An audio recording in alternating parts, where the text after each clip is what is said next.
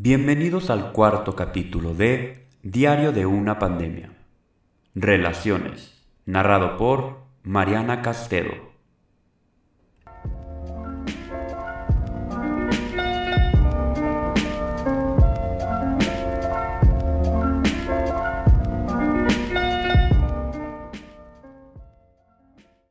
...2019 fue un año increíble, tal vez uno de los mejores, pero no lo sabíamos en el momento. Simplemente estábamos viviendo nuestra vida normal. Íbamos a la universidad, veíamos a nuestros amigos todos los días, salíamos cada fin de semana y nuestra vida estaba llena de risas y alegría. Llegó Año Nuevo, hicimos planes con nuestros amigos y familiares, pero del otro lado del mundo había noticias que parecían sacadas de una película de miedo.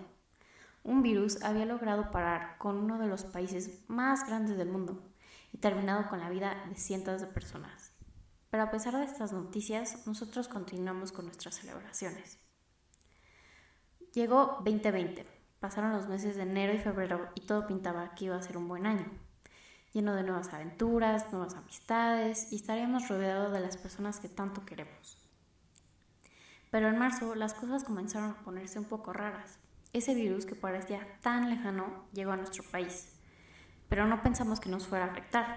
Llegó el fin de semana del puente del natalicio de Benito Juárez y nos despedimos de nuestros compañeros y amigos con un simple nos vemos la próxima semana. Y no lo pensamos más, ya que era un descanso bien merecido. En el puente anunciaron que se iban a cancelar clases por una semana. Pasó esa semana y tuvimos que adaptarnos al trabajo y a las clases en línea. Al principio fue algo súper extraño, ya que tener que ver a nuestros compañeros y amigos a través de una pantalla pues era algo a lo que no estábamos acostumbrados.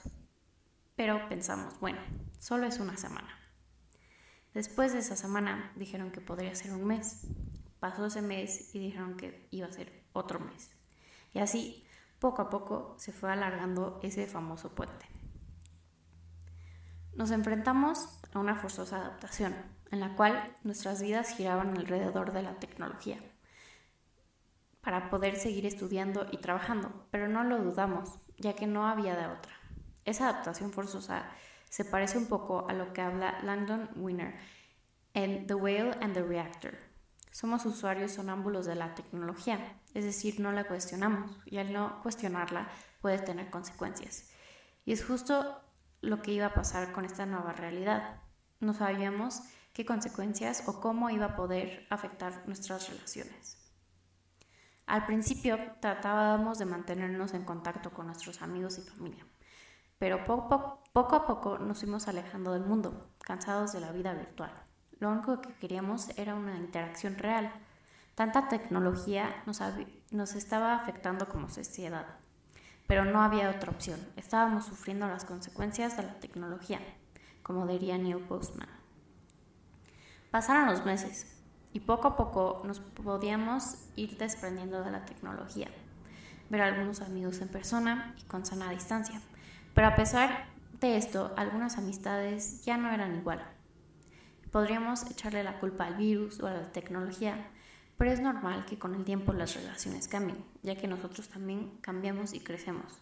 Como dice Nancy Pam en su libro Personal Connections in the Digital Age, las preocupaciones que trae la tecnología serían las mismas si no hubiera tecnología, ya que son preguntas sobre la vida, sobre nosotros, nuestras relaciones y la sociedad en la que vivimos. Por lo que con o sin pandemia y con o sin esas adaptaciones tecnológicas que tuvimos que hacer todos, estas relaciones tarde o temprano iban a cambiar. En vez de ver a quién o a qué culpar porque las relaciones terminen o cambien, mejor hay que apreciarlas por lo que fueron y todo lo que nos aportaron.